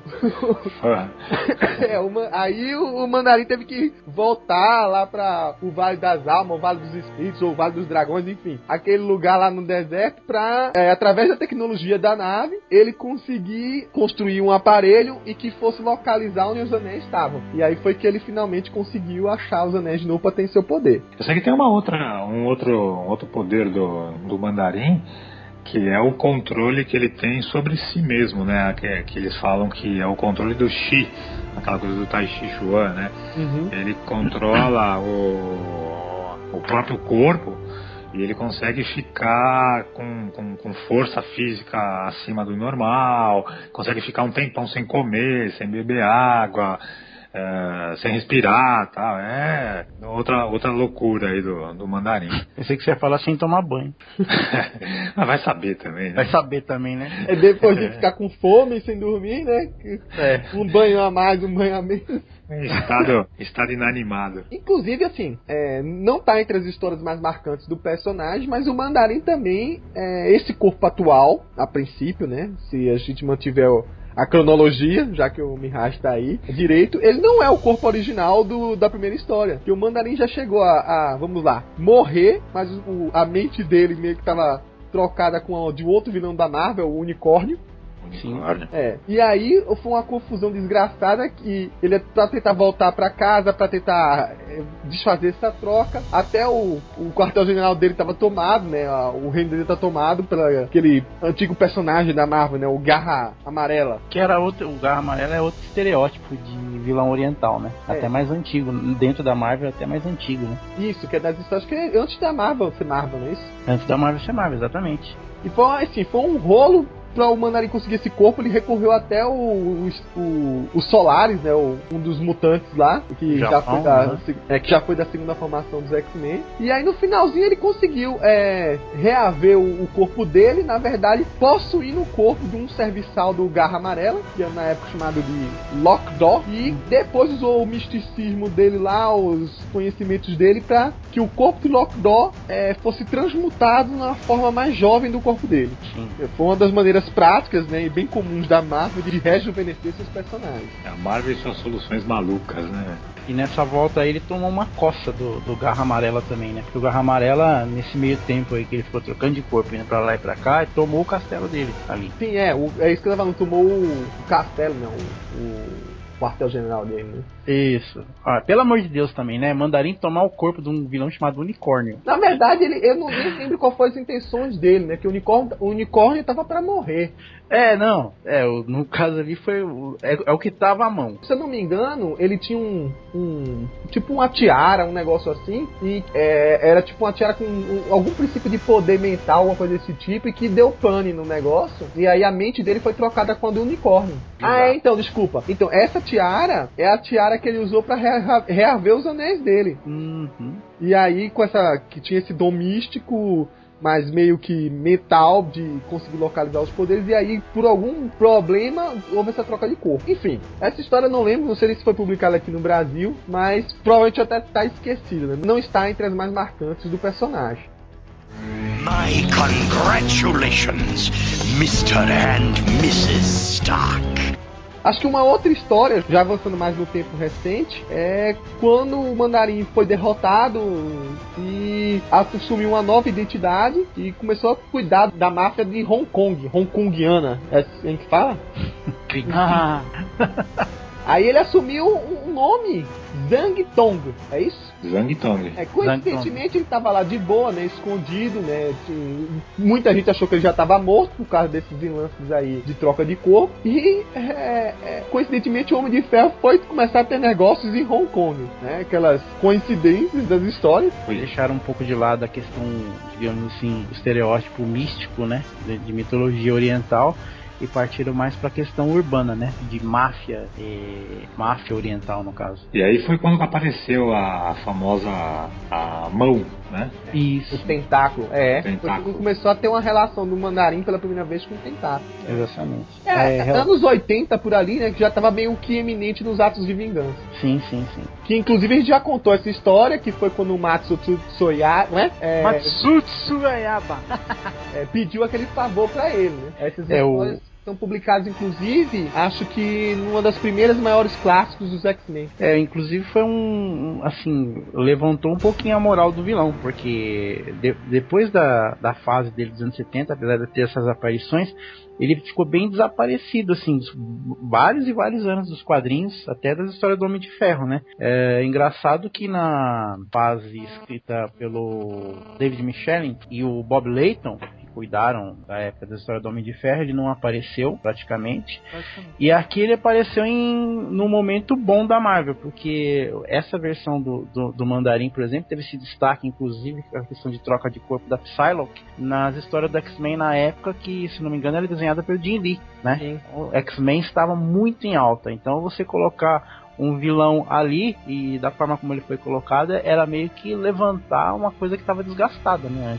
Ah, foi o primeiro arco do Jim Lee pelos X-Men. É, aliás, mas já tava, né? O X-Men já era best-seller na época, né? O Atos de Vingança, por si só, foi uma grande sacada da Marvel de fazer com que leitores que só liam um núcleo de personagem tramitassem pelo, pelos outros pelos outros personagens, né? E assim pudesse, naquele momento, ler tudo. Depois de, de Guerras Secretas, né? Acho que foi a segunda saga mais safada que tem pra obrigar o pessoal a ler tudo, né? Porque as outras sagas que vieram no meio eram mais crossovers entre um e outro, né? Feitas as Guerras das Guardianas, é, e por aí vai. Essa É. Atos de Vingança não teve uma minissérie mesmo em separado e fez um crossover gigante entre as revistas. É, não foi uma minissérie, foi um evento, né? É tanto que é, existe um ônibus, né? Aquela versão hiper gigante encadernada. E ela, cara, é com certeza mais grossa que a Bíblia. Ô, louco. É sim, eu vi É isso porque- na comic. E assim, é daquelas folhas fininhas, né? Aquelas folhas mais finas que você vê nessa biblioteca histórica que condensa mais as páginas. Mas é tão grande, é tão grande que, cara, é, vou te dizer, é a minha mão espalmada, a grossura. É, mas é porque também, na época, é, todas as revistas mensais da Marvel participaram, né? Então cada um tinha uma história relativa a atos de vingança. Foi uma salada mesmo. Foi uma salada mesmo. É que negócio, né, que eu falei, serviu até para o leitor que comprava determinado título mensal, ele conhecer um outro vilão que não ele não via se ele colecionava só aquele título mensal, para conhecer outros vilões. E até vilões que eram menos conhecidos que estavam embaixo. Eu, eu- como eu falei, o Mandarim se beneficiou bastante disso. Aí logo depois dessa saga, né? O mandarim olhou pra um dos anéis dele e falou assim: Cara, esse anel tá estranho. Tá estragado. não, não tá funcionando, cara. Ele tá, é, deve ser um desses anéis aí, viu, Mirage? Que não servia pra porra nenhuma. Acho que esse de luz negra. É. esse de luz negra que ele só usava na balada e fazia muito tempo que ele não fazia isso. Era Tipo assim, bijuteria. né? Tipo assim, o mandarim sem nada pra fazer em casa, décadas depois ele era pra mão. Eu nunca usei isso daqui. Aí olha e não funciona. É, e não Aí- trollaram ele. É, é. A água. É, mais uma vez, trollagem em cima do mandarim. E aí ele olha pro anel e fala, tá estranho. É, e vai tentar achar o outro anel, né? O verdadeiro. Acho que usando os outros anéis pra isso. E faz ele ir até uma. Onde foi o local que ele achou? É, acho que foi Natal. É, então. E ele vai até São Francisco, exatamente. Chai Natal aí, como lembrou bem o Jefferson. E acha um velhinho chamado Shensu. Que aí o, o velhinho tinha um outro anel, né? Não teve problema nenhum. Foi isso? Ele não. não. Não, não encrespou, vamos dizer assim. O mandarim. Toma aqui teu anel. Quando o anel. Quando o mandarim colocou o anel, ele desmaiou. que teve um- a- uma volta de todas as memórias dele que estavam um pouco fragmentadas, né? Mediante a tanta confusão de, da, sua, da sua mente pra lá e pra cá, né? O velhinho ap- aparenta ter poderes místicos e tira um novelo, assim, de uma energia negra, tirando o cérebro dele, com o mandarim caído. É, aí quando ele tira aquele novelo de, de uma- aquela, tipo uma sombra, o mandarim desperta e começa a recordar coisas que ele havia esquecido. Tipo, opa, minha mãe era uma prostituta? Viciada em ópio? Não, Não, não era. não não. Ou ele lembrou assim, putz, minha mãe não era uma prostituta, ela era uma inglesa da boa. É, né? Tá confuso. Ele virou aquela a origem fragmentada de novo que os vilões têm. É, e esse Quando ele ia velhinho. falando, ele, ia- ele, ia, ele ia lembrando cada vez mais do passado dele. E é legal que esse velhinho tinha uma. Ele tinha um meio que um visual assim, parecia. Era como se fosse o Yoda do mandarim, né? Que ele É a era um. mistura do Yoda com É. o, o mestre dos magos. Era, exatamente. Era um, chine, era um chinesinho baixinho e tal, de bonezinho, parecendo um jogador de sinuca. Pequenininho, ninguém dá nada por ele. Passado Nada, despercebido. Mas É, ele era. era... o dedo do Mindinho, pronto. É, acho que cortou o dedo mindinho. O mandarim andou assistindo Twin Peaks, né? Então, só pra complementar, o esse anel foi parar com o velhinho porque o mandarim, que a gente, como a gente tinha falado, ele emprestava o anel para um agente. É, é, cobrar, pro- co- fazer uma cobrança, né? Como a gente fala, fazer uma, aquelas cobranças de mensalidade, como é que a gente chama? Extorsão. É. É, e, e o cara devolveu o anel depois. Nessa que, nessa que ele emprestou o anel, voltou uma bijuteria. Caraca, viu? Pegadinha do malandro. É, o ninja, ainda bem que o ninja deve ter morrido, porque senão. Coitado. Coitado mesmo. É, e esse anel foi parar no velhinho, né? O velhinho cheio da mandinga, misterioso, mas ele começou a plantar um monte de ideia na cabeça do mandarim. Então, é, como falou aí o Marcos, as histórias do Homem de Ferro estavam ausentes completamente do vilão, né? Ele só voltou realmente aí em atos de vingança. E porque o até não combinava mesmo com a ideia do personagem. Então, dos anos 80 praticamente a gente vê que era aquela guerra empresarial nas histórias do Tony, é, aquela coisa de conspiração, é, girou a Guerra das Armaduras.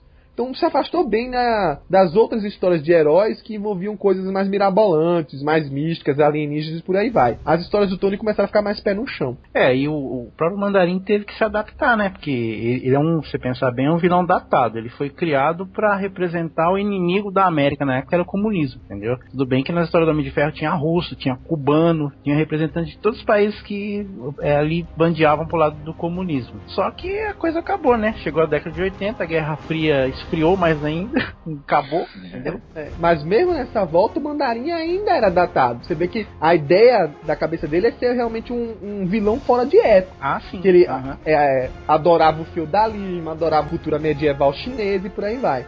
É tanto que o, o Shen Hu planta na, na cabeça dele assim, cara, você tem que voltar aos seus planos originais. Você tem que tomar essa China aí e se tornar de novo um, um, um, um imperador desse lugar. E como a gente até comentou no, nas histórias dos 50 anos do Homem de Ferro, enquanto o Tony tava lá é, lutando contra. na Segunda Guerra das Armaduras, né? Com um problema com o seu corpo, se tomava. começou a perder o controle do seu corpo por aí vai, todo aquele, aquele probleminha que a gente comentou na, na- no outro podcast. O Mandarim, junto com o o é, dominou o Fin Fan Fun, que não sei porquê estava lá no Vale das Almas, né? No Vale dos Dragões, e con- conseguiu controlar a besta fera lá, o, o alienígena, o, o, o dragão de calção. Dragão. Ele tinha uma caverna lá pra descansar. Caverna do Dragão. De posse do, do Fin Fan Fum, ele começou a, a dar uma história China, sem né? fim, né? A cavalgar o dragão e sair causando terror na China. Um terço do país ficou sob o domínio dele. É tanto que isso cai na numa das histórias que saiu aqui no Brasil, numa Grandes Heróis Marvel, que é a Semente do Dragão. É essa a tradução? Semente do dragão. Semente do Acho Dragão. que é isso aí mesmo. Que aí, quando o Tony imediatamente vai recorrer aos. a- aos médicos chineses, é uma médica chinesa, né? Pra ela operar o corpo dele e ele voltar a ter posse, do- a ter controle do seu corpo. Estava sendo dominado, que os empresários usaram é, para dominar o corpo dele durante aquela guerra das armaduras. É, né? trocaram o sistema dele, o sistema nervoso dele. Enquanto ele estava sendo operado, o Rhodes, que era o Homem de Ferro na época, teve que cuidar dessa tetra com o Mandarim. Apanhou feio pra caramba, só que o que acontece? O Mandarim também foi usado pelo Shensung. Quando ele finalmente chega lá na caverna, onde tava espaçonave por aí vai, meio que o Shensung mostra a cara dele, né? Uma cara meio reptiliana, cascuda, né? E, se revela, na verdade, a origem dele sendo um ma- como é? macluliano, Maculiano. é, Maculiano. sendo, um maculiano e que haviam outros maculianos espalhados pelo mundo, né, que tinham assumido formas humanas pra poder se esconder da humanidade, que a humanidade era muito ruim e matava dragão. E aí todos eles se reúnem de novo, voltam pro Vale das Almas pra poder roubar de vez os anéis do Mandarim. E aí acontece aquelas coisas clássicas que sempre uma vez na vida acontece nas histórias Marvel, que é o vilão ter que se unir, mesmo que um pouco contra a vontade, com o herói. É, isso aí. E só assim que ele. Porque era o único jeito, né, dele conseguir. dele conseguir encarar o, o Fin Fan Fum. E sobrou explosão pra todo lado, né, nessas histórias aí. É, o, o engraçado é que durante a briga, né, ele tá batendo no Rhodes e fala: Você não é o Homem de Ferro, meu inimigo. Eu não sinto que você seja. Aí o Homem de Ferro, ainda meio que se recuperando da cirurgia, tenta controlar remotamente a armadura pra bater no, no dragão e no mandarim, né? Que na, na, na- tenta controlar a armadura pra é, salvar o Rhodes, né? Só que aí o mandarim também fala: Você não é o, o meu grande inimigo. Algo estranho em você. E aí só no final, o Homem de Ferro, mesmo com todo o problema da cirurgia, decide vestir a armadura e combater de vez. E é onde tem a grande sacada de é, perceber que o anel é controlado é, por energia. O Mandarim tinha uma grande energia, porque ele tinha esse controle, como o Ronaldo falou, do Ki, só que não era suficiente. Aí o Homem de Ferro decide meio que dar uma acochada por trás, né? Abraça o Mandarim, agarra as mãos dele. E é, eu tô falando brincando não, viu, gente? O pessoal tá achando que eu tô esculhambando o mandarim só por causa do filme, porque eu gostei da ideia do, do filme. Mas eu tô falando sério, ele pega por trás e abraça e agarra as mãozinhas do mandarim e dá a energia pra que os anéis entrem quase em supernova, um poder cataclísmico, né? Só vê aquela luz gigante, meio da Dragon Ball Z, ah, desvastando o lugar. Os dragões são mortos, o Rhodes e o, o, o Tony ficam vivos, né? Protegidos por conta da armadura. E o mandarim, a princípio, some, só que ele surge catatônico na casa de uma senhora lá, de uma mulher chinesa lá, Camponesa. é, camponesa, É. e só com os, co os cotocos da mão. Ou seja, foi tão grande a, a descarga de poder que desintegrou as mãos dele e a, o destino dos anéis ninguém sabia, né? Eu vi uma subliminar aí nessa história, hein? Vi uma subliminar interessante, porque, tipo assim, ele levou. O velhinho representa o mestre dos magos, levou o vilão pra caverna do dragão, por quê? Porque o vilão era um cara vingador. Olha só que coisa. A roupa do, do mandarim naquela época era meio saiotão gigante, assim, lembrava o Vingador. hein? É, tá vendo? Alguém, alguém escreveu esse roteiro assistindo Caverna do Dragão. Mas tem uma referência aí que eu só notei agora falando, cara. Uma referência do filme. O Qual? Stark sendo operado pela medicina chinesa. E no final, Olha. quem é, que, quem é que restaura o coração dele? Não é o, Verdade, hein? o, o, o Dr. Wen, é, qual é o nome que ficou no final? Que tem o mesmo nome do Homem Radioativo. Dr. Shen, né? Dr. Shen é. Chain. Eu perdi essa então. É, o nome é em homenagem a um Homem Radioativo, Jefferson. É porque eu tava Verdade. meio torto. En- Engraçado que até. Eu não me engano, eu, eu li em algum lugar durante a produção do, do Homem de Ferro 3, até confundiram, né, que o Homem Radioativo ia aparecer, porque justamente apareceu esse nome aí. É, era uma homenagem, mas não era pra ser o realmente Homem Radioativo, né? Não ia aparecer o chinesão lá levando. Engraçado é isso, né? Todo mundo assistiu o filme achando que ia aparecer uns trocentos vilão por causa dessas homenagenzinhas, né? Que É, o, o Eric é. Saving é uma homenagem ao Cold Blood, um outro lá, Jack Hartad, alguma coisa, é uma homenagem a outro personagem, mas claro, era só homenagens de nome, né? Porque provavelmente não vai existir um homem radioativo nos cinemas. É só easter egg. Fãs É, de é. Mestre do Terror não acham que vai aparecer um homem radioativo. Tudo bem que Os a gente, já deu, 2. a gente já deu um spoiler monstro do filme, falando que ele vai ser operado, né? Mas tudo bem. Não, mas aqui pode contar spoiler. Ah, então beleza. Então vamos que vamos. Spoiler free. Between the Mandarin and his destiny. Vamos abrir um parênteses agora e contar uma coisa que eu não lembro de ter saído aqui no Brasil, mas vocês que têm todas as revistinhas é, da época e uma memória muito melhor do que a minha deve saber, que é esse lance do filho do Mandarim. Temuguinho o nome, né? Tem Muguinho. Eu sei que o Mandarim teve um lance com uma moça que morreu durante um combate lá nos anos 70, eu acho, que era Mei Ling. Meiling. Mas eu não sei se essa Mei Ling é a mãe do moleque ou não, ou se o moleque é um, realmente filho bastardo, que o, o mandarim deve ter pego alguma camponesa aí, ninguém sabe quem seja. Mas aí surge ele e ele tinha um lance meio esquisito, né? Ele tinha. a- no momento que o mandarim tava sumido das histórias, o moleque surgiu pra meio que tomar o lugar dele e tinha parte das memórias do, do pai, né? Ele usava, ele conseguia ter essas coisas de Marvel, né? Ele usava, chegou a usar os anéis, ele tinha flashes de memória do pai. Assim, praticamente os poderes eram, assim, tirando a, toda a parte de ciência, de, de, de política tal, era praticamente a mesma coisa, né? Ele tinha também artes marciais, eh, sabia falar muito bem, diversas línguas, aquela coisa toda. Mas não era o pai dele, né? Era um, um fake. É, e aí não teve muito avanço de histórias, foi ju- justamente naquela fase que a Marvel tentava envelhecer seus personagens, né? E, e aí ele sempre surgiu o filho de alguém para tomar o lugar, mas não demorou muito, né? Não, não ficou por muito tempo. Teve pouca aparição, né? Eu não, não me lembro de ter lido muitas histórias do Temugin, não.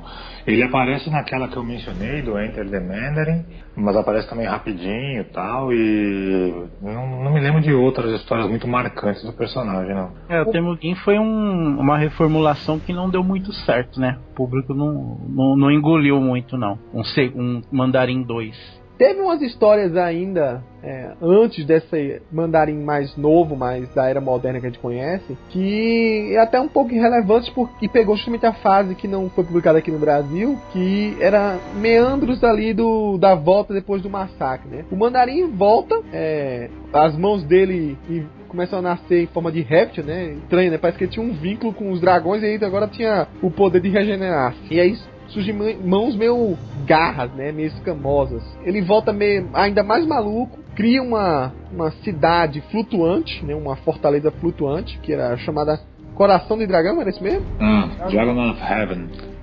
Não sei como é a tradução aqui no Brasil, né? Então é seria Dragões do Céu, né? O Dragão do Céu. É, alguma coisa assim. Isso. Hum. E aí que ele. É... Primeiro ele queria reverter o mundo pra voltar à época do feudalismo, né? Então teve um lance de é, criar um. Não sei se foi um artefato mágico ou coisa desse tipo, que ao redor de nada que fosse eletrônico funcionaria. Ou seja, o Homem de Ferro tava ferrado pra destruir ele. Aí também foi um plano que não deu muito certo, a própria cidade foi destruída, caiu. E aí o Mandarim, quando volta, ele volta com um novo pensamento de, e acreditando que na verdade a estrutura feudal existe reencarnada numa nova forma que seria o capitalismo. E agora viram aquele hipercapitalista extremista. Né? Ele, ele ataca. Ele tenta atacar um monte de lugar, né? Ele tenta conquistar a Rússia, ele vai. vai ele vira um anticomunista, né? É, é isso aí, ele acaba virando um anticomunista. É, levou, ele, ele, levou, na verdade, esse ranço que ele tinha contra o comunismo, né? Desde o começo. Bom, então agora a gente já pode até dar um salto, né? Para as novas histórias, né? Para falar sobre como é esse mandarim moderno, né? Ah, depois da, digamos, da reformulação da Marvel, dessas histórias atuais, que estava bastante sumido, né? Passou um bom tempo de novo de ferro sem histórias com o Mandarim. E aí surge uma pessoa numa clínica psiquiátrica ou algo assim, estranhamente sem os cotocos da mão. Então parece que voltar na história desde aquela época que ele tinha perdido as mãos em Semente do Dragão. O, e não tinha nada a ver com anéis, né? Os anéis, inclusive, não aparecem mais atualmente. Esse ser aí, ele é. é aparece o quem é que vai resgatar ele? Agora não me lembro do hospício. Quem vai resgatar ele, se não me engano, era um cara que. É, era um empresário e. Acho que era Najib, não era? Isso. O nome do cara? Karim. Karim Najib. Karim Najib, é isso aí. E ele vai no, nesse hospital psiquiátrico aí e tal. E na verdade ele levou né, os anéis de volta pro, pro, pro Mandarim. O Mandarim tava, tava lá até. Não tinha nem. não lembrava nem do nome dele, né? É, e tava aí ele. Na verdade, ele não falava nada, né? É, tava em estado catatônico lá. E aí esse, esse Karim Najib, ele leva os anéis de volta, só que o mandarim, ele simplesmente assim, ele, meu, beleza, né? Não demonstrou nenhuma gratidão com o cara, não demonstrou sentimento nenhum tal. Se não me engano, acho que o Karim lá fica meio pé da vida com isso, manda matar o, o, o mandarim, mas o mandarim aqui no, no final das histórias acaba, no final da história, acaba matando o Karim, mata o segurança tal, e aí volta, a, se liberta e volta, a, aceita os anéis e se revela novamente como sendo o poderoso e original mandarim. Só que agora o, o, os anéis não existem mais fisicamente, né? parece que ele absorveu o anel para dentro dele. E foi Isso. assim que ele restituiu as mãos, né? A sacada é que ele, ele acho, se não me engano, acho que ele teve alguma coisa de tentou implantar os anéis na coluna, alguma coisa Isso, assim. tá isso nas colunas dele, né? Ele ah, tá lá preso e agora o poder dos anéis tá dentro dele. É, a ideia agora não é ele ter anéis especiais, mas mãos especiais, né? Isso mesmo. Ele, aí o- o- os poderes dos anéis estão dentro dele, né? Esse buraco agora de como é que ele perdeu as mãos, já que não foi mostrado, né? Da, pelo menos fica esse vácuo pra gente que lia as histórias aqui no Brasil, né? Tinha ele perdido as mãos lá no começo dos anos 90 Aí ele surgiu com aquelas mãos reptilianas, essas mãos desapareceram de novo, para ele aparecer de novo, sem mãos agora no hospício. Aí a gente fica naquela dúvida: esse mandarim é o mandarim que ficou desde aquela época lá na, salvo pela camponesa? Ou ele perdeu as mãos de novo? Foi onde? Por quê? Fica assim meio complicado essa história. Então, pra montar esse quebra-cabeça é difícil pra gente. Ele É, parece essa bem história- mais velho também. É, Essa história do meio aí, essa história do meio, ela não é reconhecida na cronologia oficial do personagem, tá? Quando tem a biografia aqui na, na, na wiki da Marvel, essa história do meio não, não é reconhecida dele, de- ele, ele faz exatamente esse pulo, tá? É como se ele tivesse ficado dado como morto, ficou lá no, no hospício na China um tempão, anos e anos lá, até voltar nesse momento aí. É engraçado que o, o, o Mandarim, ele é um personagem que ele tem a origem, tantas vezes ele morre, ele volta, não que não tenha, né, na Marvel, mas ele, é- ele volta, ele morre de um jeito, e às vezes ele volta num corpo, tá em outro corpo, que ele deixa um monte de brecha para qualquer novo escritor começar de onde bem entender. Assim, É. fazer isso, assim, ó, eu vou pegar essa parte, essa parte, essa parte, esquece que é mentira. Ó, o jeito que você quiser contar, conta. Daí fizeram o filme. É, mas falando em filme, com esse retorno do mandarim moderno, é, existe uma relação sim atual dele com Extremes, inclusive de construir super soldados com Extremes. É isso que o pessoal não atentou. Ele Não. chega a, a raptar a Maya Heisen, né? Isso. É Hansen, né? A Maya Hansen finge a morte dela, né? Pra ela ficar trabalhando para ele um, um tempo. Exatamente. E aí é, tem todo esse lance de relação com o filme. Sim, tem. Que é justamente quando também o Mihash falou que ele faz essa operação de implantar os anéis por aí vai. Cadê os produtores da Marvel, da Marvel do cinema pra ler essa parte da história? Cadê? Eles leram, é isso que você não entendeu. Aí é que tá, eles, justamente eles leram. É por isso que ela está aí. E é por isso que o arco do Fraction dos Homens Bomba também tá aí. É, tiraram daqui. Tá vendo? O que eu falei, o pessoal tira de partes blocadas da origem do personagem. Tiraram dessa aí, por acaso. Inclusive, juntando o Extremes com o conhecimento do Ezekiel Stein, é que ele tá fazendo os novos planos dele que estão saindo agora na revista do Homem de Ferro, né? Ele Exatamente. que conseguiu controlar o Stein pra trabalhar pra ele, né? Implantou um mecanismo que se o Stein não obedecer, balbal, né? Ele explode o Stein. E é, eu não vou estragar nada, né? Porque as histórias ainda estão saindo aqui no Brasil, mas antes do Marvel Now, toda a trama que vai vir por aí está relacionada com o Mandarim. Ele é um personagem agora que não ataca mais de frente, não ataca mais com poderes de raio por aí vai. Ele usa subterfúgios. Ele tá em- se infiltrando no governo americano. Tem aquele coronel lá, o Babbage, que tá querendo ou não, é, indireto ou indiretamente tá ajudando ele a cada vez conseguir derrotar o Stark, né? Curiosamente tem uma, uma, uma novidade, né? Meio que retcon, mas serve. O Mandarim é pai da Sasha Hammer, ou seja, é, casou com a filha do Justin Hammer. Casou não, né? Teve uma treta aí com a filha do Justin Hammer. TTT. É. E aí ro- rolou de nascer a Sasha. Então, mais uma filhinha aí pra coleção. Mais uma herdeira. A ideia do Mandarim é muito mais essa pro hoje em dia, né? Ele é muito mais parecido com um empresário, ele usa terninho, por aí vai. E tá usando as artimanhas, né? Pra poder derrubar o Stark, né? Ele lembra muito mais um rei do crime, vamos colocar assim, agora do que Tá usando os meios corporativos. Exatamente. Do que era antigamente, que era o monge do terror, que era a visão que se tinha na época. É, e- eles meio que atualizaram a, a visão do que seria a China se a China fosse vista, a China no nosso mundo real, como se a China fosse vista como um vilão. Porque o, a China de hoje, com o crescimento dela, ela, ela oferece muito mais ameaça corporativamente, né? O esquema dele é tão grande que ele tá praticamente reunindo todos os vilões do Stark sob seu comando, né? Tudo bem que é um bando de vilão bucha. Mas tá. é bucha. Ou de bucha, tá convocado. Cara, você junta todos esses vilões não dá um anel do Mandarim. Bom, Se e juntar aí, todos esses vilões não dá um homem sapo, né? bom, e aí a gente chega finalmente a, ao final, digamos assim, das principais, das mais, das mais importantes histórias do Mandarim. Eu prometi que ia abrir um bloco até pra a gente poder voltar a falar do filme sobre versões do Mandarim, né? Então a gente Pra você ter uma ideia, claro, o Homem de Ferro já teve mais de um desenho. Ele apareceu em boa parte das animações, é claro, é inevitável não aparecer, né? Mas em universos alternativos, que é o que eu acho que vale a pena recitar aqui, é, a gente tem algumas implicações do Mandarim aparecendo. Não diretamente o Mandarim, mas é citado, né? Por exemplo, o universo Ultimate, o Mandarim é uma empresa.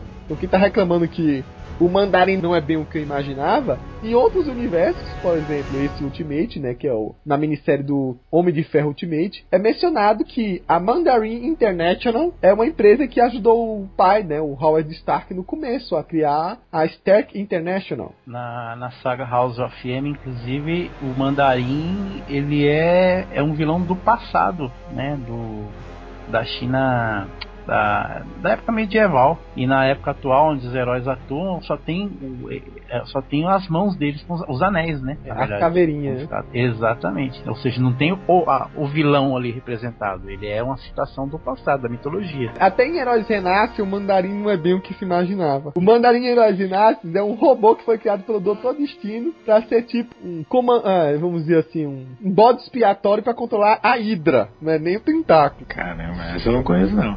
Então eu posso falar, esse povo que vai ver o filme não lê quadrinho, não?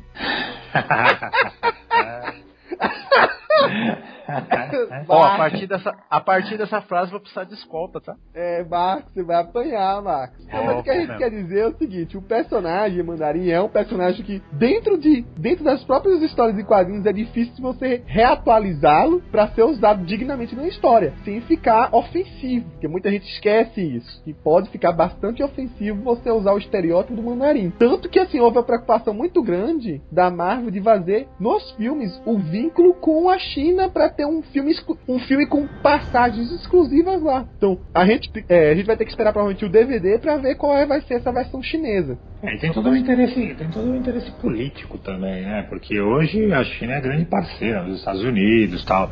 Os caras não iam deixar esse mercado de lado. Você vê que a, as estreias lá da Marvel, meu, bate recorde atrás de recorde lá, né? I'm gonna offer the choice. Do you want an empty life or a meaningful death? E aí chega o momento, eu já ouvi o Jefferson falar no Inominata, durante a discussão principal. Aproveitei que o Marcos estava doido para fazer uma trollagem nos leitores também, e peguei a opinião dele na segundo bloco. Mas o Mirage, que também é aquele fã do personagem, foi na verdade uma das pessoas que mais clicou para ser o mandarim. Obrigado, leitores. Com vários e-mails diferentes que eu sei. Fiz campanha. É, eu vou aproveitar esse tempinho, já que a gente tá falando de outras versões do Mandarim, para você poder falar do que você achou do personagem no filme, que o Ronaldo Mirage. Meu Deus do céu, não pode, não pode fazer isso. Assim, ó, eu gostei do filme. eu gostei do filme, achei um filme legal, acho não é um filme ruim. Uh, mas a expectativa que se criou, colocando Ben Kingsley, e assim, a primeira metade do filme mostrando o Mandarim, aquele cara terrorista racista, badass, motherfucker, violento, cara meu, eu não entendi. O cara chegou no meio, ele mata um negro lá do, do alto governo, na frente das câmeras, e depois ele se revela. Eu posso dar spoiler, né? Pode. Ele se revela aquele manezão tomando um vareio de duas vagabundas na cama. Eu não acreditei naquele Mas. Ali só um, um complemento, seu Ronaldo. Você viu ele matar alguém? Então, é essa que é a sacada. Você acha que matou. Então você até ali você está acreditando. E a atuação do Você Ben lembra que o cara é da Roxxon, né? É, não, a atuação do Ben Kingsley sensacional. O cara muito bom. Mas assim, a hora que você coloca o, o Mandarim como um vilão nos quadrinhos, que vem desde 1964 enfrentando o Tony Stark, e um dos poucos caras, um dos poucos vilões que o Tony Stark nunca conseguiu prender Aí você vai no filme e tira ele de manezão. Eu quis morrer naquela hora, né? Eu quis morrer. Mas o Ben Kingsley estava se divertindo. Estava se divertindo. Não, a atuação é sensacional. É, ele pode ser um bom ator, mas uma coisa que ele não conseguiu disfarçar, cara. Você olha no olho do cara, você vê que ele estava se divertindo em fazer o papel, tá? Que nem um olho de criança ali. Inclusive, eu tenho uma reportagem que perguntou descaradamente para ele: vem cá, se o mandarim fosse realmente o vilão, você tinha aceitado o papel? Ele tinha, admitiu, tinha, porque até ter a revelação final, eu estava achando na minha cabeça que eu era o mandarim terrorista. Tal, beleza. Mas você achou ruim que teve esse- essa reviravolta? Ele disse não. Eu, os caras da Marvel estavam sabendo que estavam vazando. É, eu achei que foi inteligente, foi uma boa crítica, bababá. E naquele momento que eu fiz a reviravolta, eu já era realmente um ator. E cara, que diferença da atuação dele de um pra outro, cara. Como é que o cara é tão plástico desse jeito? É Pra incrível. pôr né? medo num, num determinado momento e no outro você se acabar de rir. É incrível o negócio, isso é verdade. É, É, a atuação é dele é muito boa.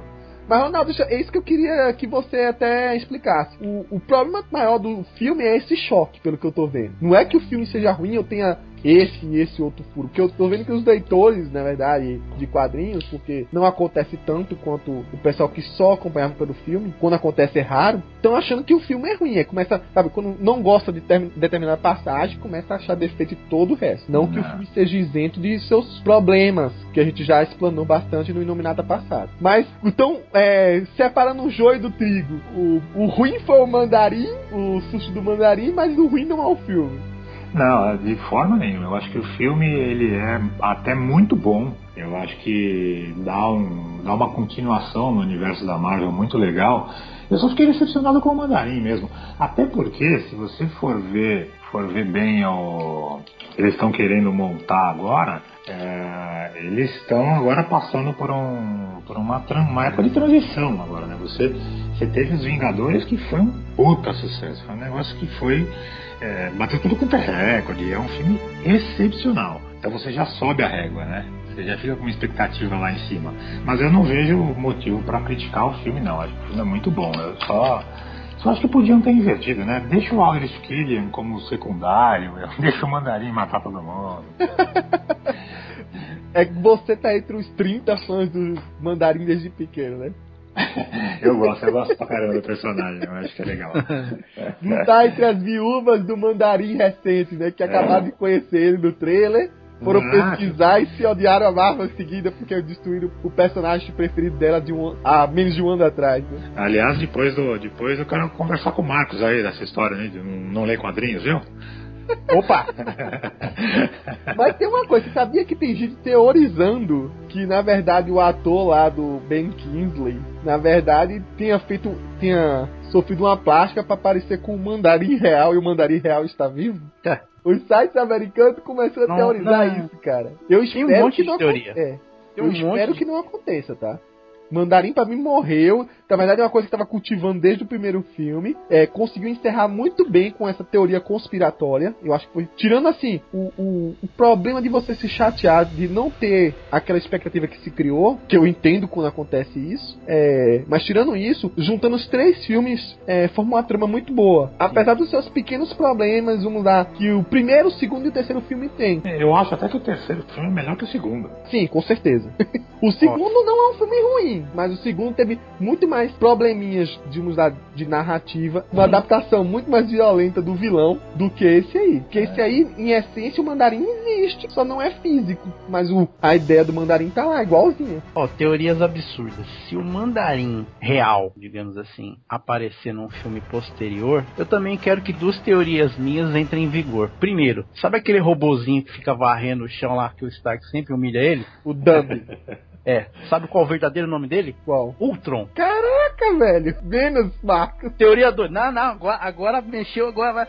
Ó, teoria 2. Sabe aquele molequinho que é o parceiro Mirim? Sim. Sabe qual é o verdadeiro nome dele? Ah, Rick Jones. Acabei. Ah, vai nessa. Eu acho que o, o molequinho é o, o filho do Peter Quill. Boa, hein? Boa, gostei dessa aí. A gente pode ir longe nessas histórias É. aqui, hein? É, beleza. Eu até ia pesquisar, alguém que leu o, o Guardião Marvel, Galáxia. contrata eu. Qual é a Né? origem do Peter Quill? É, o, o local de nascimento dele. Não é Tennessee, não, né? De repente, É, porque o pai dele sumiu, né? Ganhou na loteria. Achei colorado. Não é Tennessee, né? Enfim, é, mais alguma coisa pra esse nominata? Já mandarinzamos bem, né? Mandarinzamos bem mesmo. Mandarizamos bem. Tá bom, É. vou guardar esse verbo. E aí a gente até encerra esse circuito de Homem de Ferro no ano, né? Falando de 50 anos, falando de filme, falando do vilão mais polêmico do ano. E é, eu agradeço a presença mais uma vez do Marcos e do Ronaldo. Opa! Estamos aí, sempre que quiser. Estamos aqui para trazer um pouquinho mais de cultura Marvel para os Marvetes de plantão. Eu tenho uma mensagem pros ouvintes. Ih, eu ia encerrar, mas fala aí, Marcos. Hidao Shiaisu Tenchishi. Meu Deus do céu. Não vou traduzir. Bom, pessoal, até o próximo Nominata Meio Meia. Tchau.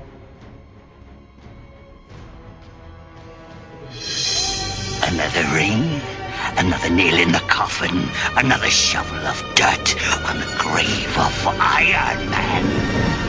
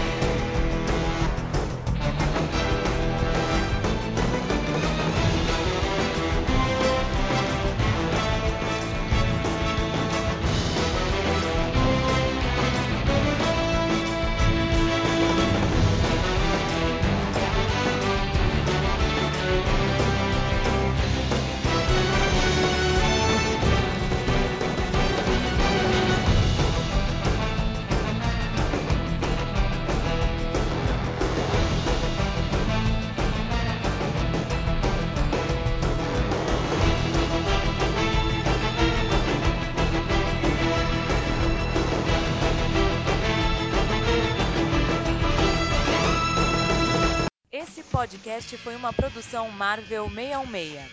Acesse www.marvel616.com.